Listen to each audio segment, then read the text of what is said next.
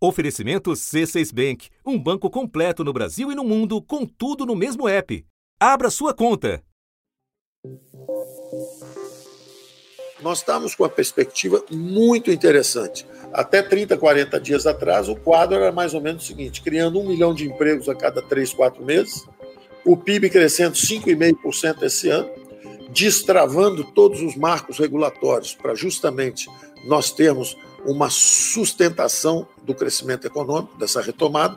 Então, o Brasil está decolando. Não é de hoje que a animação do ministro da Economia carece de respaldo na realidade da maioria da população. Só que agora, até quem vinha se dando bem está tomando tombo. Nos últimos dias, o mercado financeiro tem apresentado números ruins no Brasil. A perda de valor das ações de empresas na Bolsa de Valores e a desvalorização do real. O pessimismo na economia se reflete de forma clara no dia a dia do mercado financeiro. A alta do dólar diferencia o Brasil dos outros países. A pandemia trouxe um medo global, mas a fuga daqui foi maior do que de outros mercados parecidos com o nosso. Um estudo recente comparou a trajetória do real com a das moedas do Chile, México, Rússia, Colômbia e África do Sul. A moeda brasileira teve a maior perda de valor no começo de março, quando o dólar valia R$ 5,82. Depois de um breve alívio, o cenário volta a piorar. Uma indicação gráfica de que o principal alvo da desconfiança dos estrangeiros é o Brasil. A pressão inflacionária não dá trégua. Pela vigésima semana seguida, economistas ouvidos pelo Banco Central revisaram para cima a previsão de inflação para esse ano. A estimativa é que a inflação terminasse o ano em 3,32%. Aí vieram sucessivos aumentos, gasolina, energia, carne, e hoje a previsão da inflação bateu isso, 7,11%. Muito acima do teto da meta, que é de 5,25%.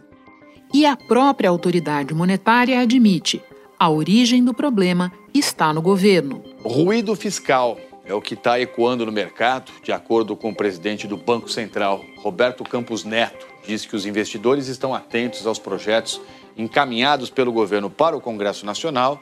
O problema é que a equipe econômica ainda não explicou bem de onde vai sair a grana, o dinheiro para custear programas como o novo Bolsa Família. O ministro, porém, não dá sinal de contenção. Ministro da Economia, Paulo Guedes, disse que o pagamento dos precatórios, aquelas dívidas judiciais da União, em 2022 pode parar Brasília. Primeiro, ah, não vai ter dinheiro para o programa social se não tiver esse parcelamento. Agora, ah, não vai ter dinheiro para pagar é, salário que é obrigação do Estado, obviamente. Assim como o presidente da República, que segue em escalada golpista. Duas iniciativas inusitadas do presidente Jair Bolsonaro aumentaram ainda mais a tensão entre os poderes da República.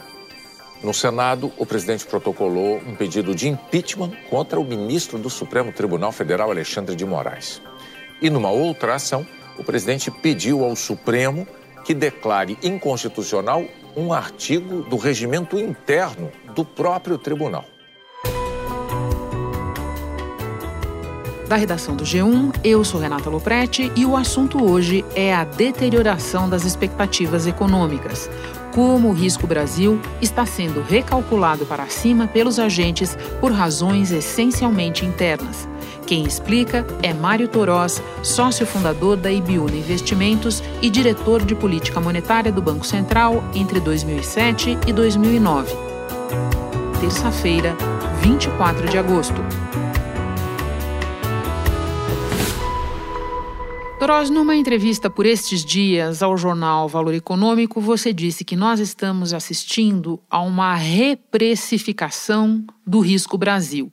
Pode começar nos dizendo em que indicadores essa reprecificação é mais visível? Bom, basicamente, tá? Quer dizer, quando eu olho aqui as minhas telas, né? Quando você olha e compara né, os ativos brasileiros, você vê que eles estão tendo uma performance muito abaixo dos equivalentes é, lá fora. É, e aí dos diferentes mercados, seja de mercados emergentes, né, de economias emergentes, seja dos mercados desenvolvidos e países com diferentes características. Então, só para dar um exemplo, a Bolsa Americana está subindo esse ano em torno de 20%. Né? A Bolsa principal, o principal indicador, que é, é o índice S&P Se você pegar a Bolsa do México, ela está subindo 18%, 19% esse ano. É, então, portanto, diferentes economias estão tendo, por exemplo, uma performance nas bolsas de valores, que eu acho que é um indicador importante do, do estado né, da economia é, uma performance muito boa. Se você olha para a Bolsa Brasileira, ela está caindo 3% esse ano. Depois do tombo dos últimos dias, a Bolsa de Valores ensaiou uma recuperação, mas a queda de 13% nos preços de minério de ferro na China derrubaram as ações da Vale e das siderúrgicas e frearam o embalo da Ibovespa. Com isso, o índice fechou o pregão com uma ligeira alta de 0,45% aos 117 mil pontos. Mas o recuo acumulado na semana é de mais de 3%. Se você olhar para as curvas de juros do Brasil, o mesmo movimento, quer dizer, os juros no mundo todo estão tendendo a se comprimir, né? a gente chama as curvas achatando, e aqui no Brasil as curvas estão inclinando. O Comitê de Política Monetária do Banco Central subiu pela quarta vez seguida a taxa básica de juros da economia brasileira. A alta dessa vez foi mais forte, de um ponto percentual. Isso elevou a Selic para 5,25% ao ano. O Copom indicou que deve aumentar a taxa básica de juros em um ponto percentual na próxima reunião que está agendada para o mês de setembro. O real né, como moeda, é uma das piores moedas de. Não é a pior, mas é uma das que tem performance pior no mundo. A moeda americana emendou o segundo dia seguido de alta e fechou o dia valendo R$ 5,42. No dia 29 de julho, para a gente comparar, o dólar estava cotado a R$ 5,07. De lá para cá, já ficou 6,75% mais caro. Então, quando você olha os ativos, as classes de ativos que a gente chama né, aqui no Brasil, a gente chega a uma conclusão assim: tem algum fator interno, tem algum elemento doméstico que está caracterizando essa performance tão pobre dos ativos brasileiros esse ano. Existe um diagnóstico compartilhado inclusive pelo presidente do Banco Central de que o mercado está reagindo à declarada intenção do governo de gastar mais e gastar sem limite com vistas à reeleição de 2022.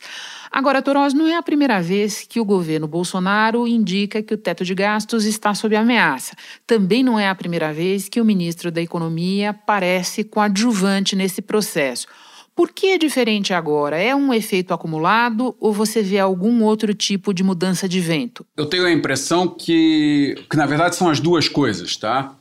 É, existe uma acumulação. Essa acumulação, obviamente, ela foi agravada né, pela pandemia, que de alguma forma justificou você de fato fazer gastos extraordinários e você, ao fazer esses gastos, você piora a situação fiscal é, do Brasil. As contas do governo federal registraram um déficit primário recorde de 743 bilhões e 87 milhões de reais em 2020, um crescimento de mais de seis vezes em relação a 2019. Esse resultado negativo, que não considera os gastos com o pagamento de juros da dívida pública, estão relacionados ao aumento de despesas para combater a pandemia. Não tanto até quando se imaginava, né, que por razões extemporâneas, questões da inflação, que melhorou muito a questão do orçamento público, etc., não, não levou a que você tivesse uma deterioração fiscal tão profunda é? Mas de fato uh, você tem uma deterioração fiscal. Isso é um aspecto.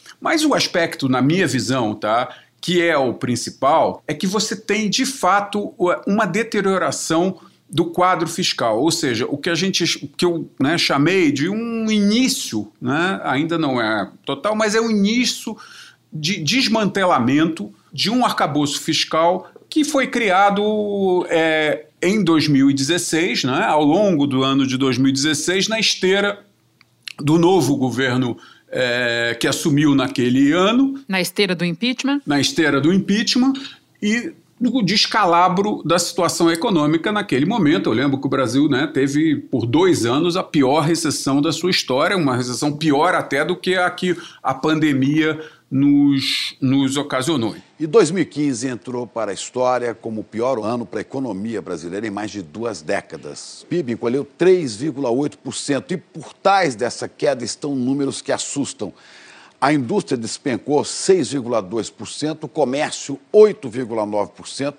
A crise atingiu até os setores de serviço, que tiveram queda de 2,7%. Então, quer dizer, a partir dali você cria uma situação, você dá um norte para a política fiscal do Brasil, ou seja, para os gastos fiscais, a criação do teto, uma série de outras medidas, de leis estatais, etc, etc. Você dá esse norte para a gestão da política econômica. E aí você né, vinha acompanhando essa situação, essa situação né, sofre um abalo sério e justificado é, em função da pandemia, mas a verdade é que né, a pandemia, do ponto de vista econômico, obviamente, do ponto de vista sanitário, ela ainda é, é, é uma questão a ser olhada, tem que ser olhada com todo cuidado, mas do ponto de vista econômico é uma diferença muito grande. Nós estamos, é, o FMI mesmo pre, prevê que a economia global não é, vai crescer de forma bastante forte, não só esse ano 2021, como em 2022. Então, quer dizer, o que a gente vê é que você está numa situação econômica que já era para você buscar a regulação. E o que a gente olha aqui são,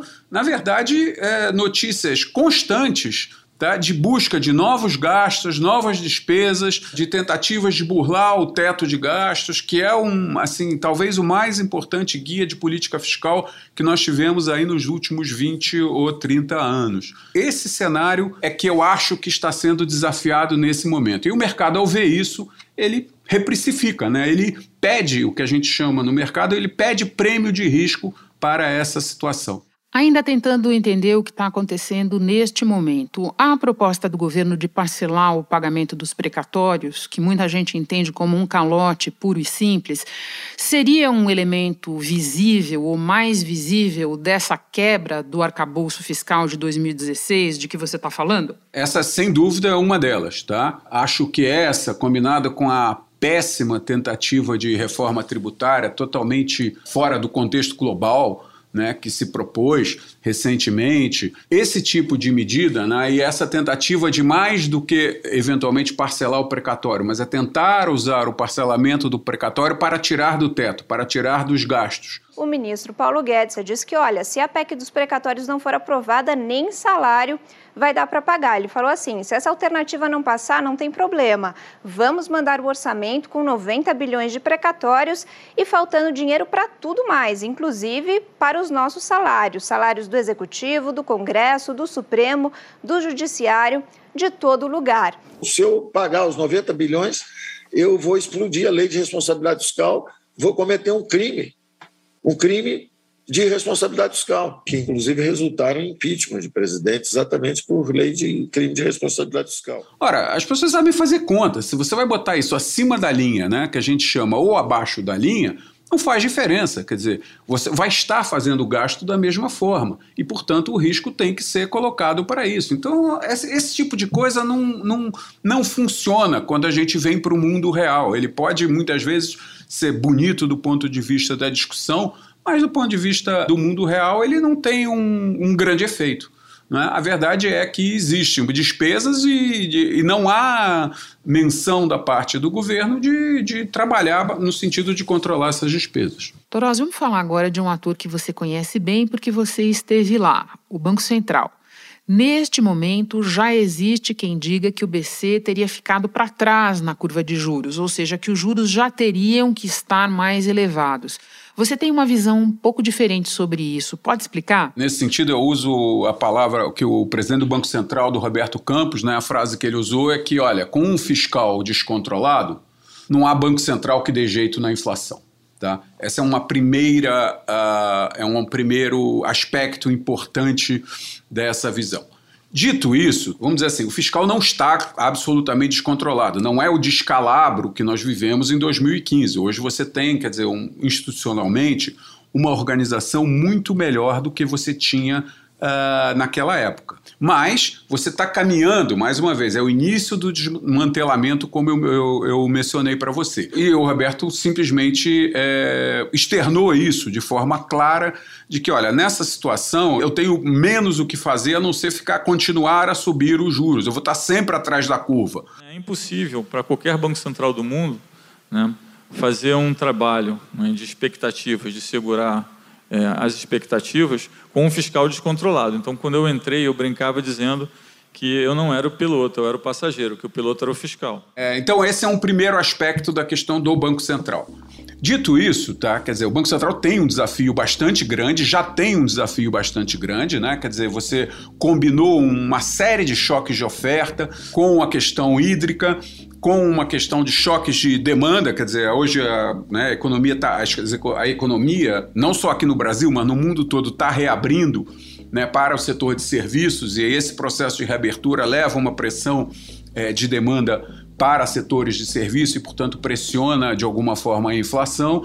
Né? Os choques de oferta todos que a gente sabe, né? quer dizer, hoje quase dois terços, a, a maior parte da inflação americana é explicada, que está subindo, a inflação americana chegou a bater 5,5%, e quase dois terços disso é explicado porque o carro usado subiu. O carro usado subiu porque não está tá com dificuldade de produzir carro novo. Todos esses aspectos são considerados e estão impactando a inflação no Brasil. Ocorre que o Brasil, né, quer dizer, você vai ter uma inflação que esse ano vai terminar em por volta de 8%, eu imagino, né? Quer dizer, vai chegar a bater, esse mês de agosto, ela vai bater quase 9,5%, quase 10%. Espera-se que ela caia um pouco e vai terminar aí em torno de 8% e, provavelmente esse ano. Nesse sentido, a gente conhece o Brasil, sabe da tradição inflacionária do Brasil, né? A triste tradição inflacionária do Brasil, e sabe mais, a gente sabe da rigidez de preços, da inércia não é, para os preços no Brasil. E isso faz com que você tenha que fazer uma convergência dos 8% que ela terminar esse ano, 8 e, pouco, para 4%, 3,5%, que é a meta para o ano que vem, é um processo duro que vai fazer com que o Banco Central tenha que atuar é, firmemente na inflação. Então a minha visão é, olha, ele tem que continuar subindo juros, né? Acho que a inflação, que os juros é, vai para 8 ou acima disso provavelmente nos próximos meses. E o que a gente espera é que tenha, ao longo desse processo, né, dizer, tenha uma resposta de política fiscal que seja condizente com essa situação que tenha de inflação e que permita ao Banco Central não ter que, que subir os juros ainda para valores mais altos do que esse. Quando você faz a comparação para 2015, eu lembro para quem nos ouve que nós estamos falando do início do segundo governo Dilma, daquele momento em que o governo deixa claro e apresenta um orçamento com com a previsão de um imenso déficit fiscal, e um momento que você compara com o atual, na entrevista que deu ao Valor Econômico, usando uma frase que me parece muito é, didática. Você diz o seguinte: ali e agora aqui também, a centralidade da gestão da política econômica sai das mãos do ministro da Economia.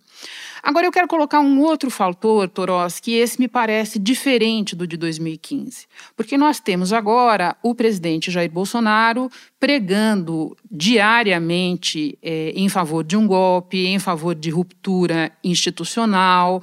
Em que medida o próprio presidente aumenta o prêmio de risco do país agora? Eu tenho a visão assim: acho que esse fator, de fato, ele já influencia o, o, prêmio de risco do Brasil, sim, mas não na medida em que ele pode vir a influenciar se você continuar nessa situação.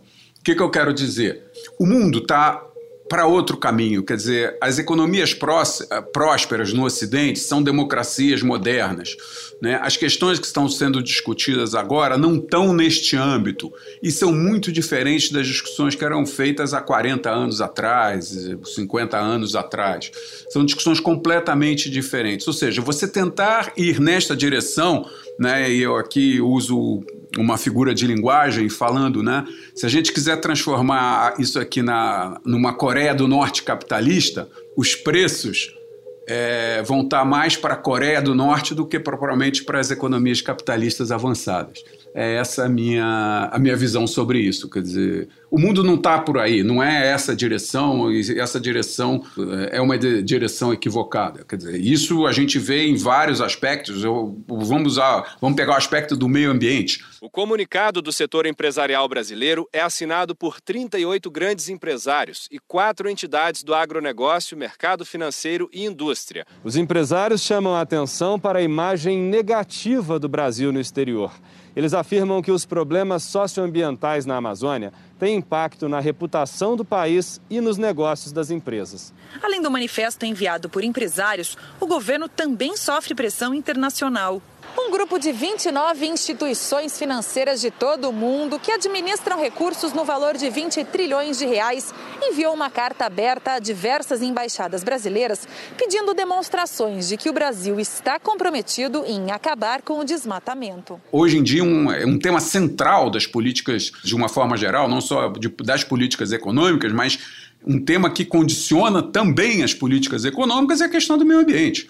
Né? Você ignorar isso e tratar isso como sendo um tema absolutamente secundário ou, ou, até mais do que isso, tem sim impacto sobre os ativos. Eu acho que isso está aí refletido, tá? Obviamente, mais uma vez, eu volto a dizer, não acho que o mercado nem considera ainda de forma significativa algum tipo de ruptura institucional, porque de fato, se isso ocorrer, os preços e o impacto sobre a economia brasileira é, é devastador. Então eu termino te perguntando sobre esse C sobre o futuro é, próximo. O que é que você está enxergando? Você está enxergando alguma reancoragem de expectativas? É, por que meio? Ou você está enxergando o aprofundamento do quadro que a gente vê no momento? Acho que nesse sentido o governo é muito pragmático, né? Quer dizer, sobretudo, quer dizer, uma parte do governo que está agora ganhando maior protagonismo é, na gestão política é bastante pragmático e vai enxergar que, quer dizer, esses aspectos têm um, um impacto nocivo para a economia e que pode, de fato, inclusive prejudicar fortemente uh, o período, o ciclo eleitoral que nós vamos, que vai, obviamente, que já estamos vivendo, mas que vai se acelerar no ano que vem. Onde é que você está enxergando pragmatismo nesse momento, Torós? Só para eu entender bem do que você está falando. A primeira é a rancoragem de política fiscal. Rancorar a política fiscal, deixando claro que, olha, as regras e as despesas que se façam, despesas primárias, elas estão dentro do teto. E é a partir daí que nós temos que partir, temos que, mais uma vez, discutir e fazer uma concertação, né, que é a, essência da política, né, de tal forma manter o teto de gastos, manter os gastos como estão e a partir daí começar a buscar controlar a inflação, reduzir a inflação para o ano que vem e a economia, de novo, é, é, ter uma ancoragem maior das expectativas.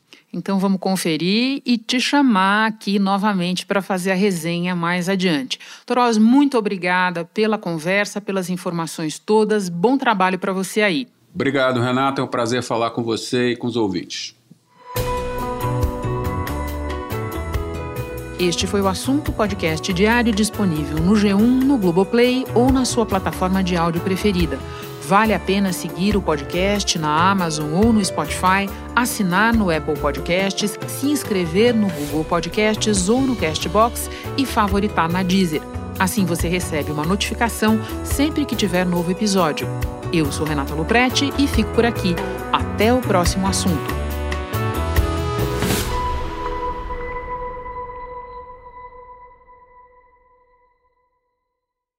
Você no topo da experiência financeira que um banco pode oferecer. Escolha um banco completo no Brasil e em qualquer lugar do mundo. Abra sua conta no C6 Bank.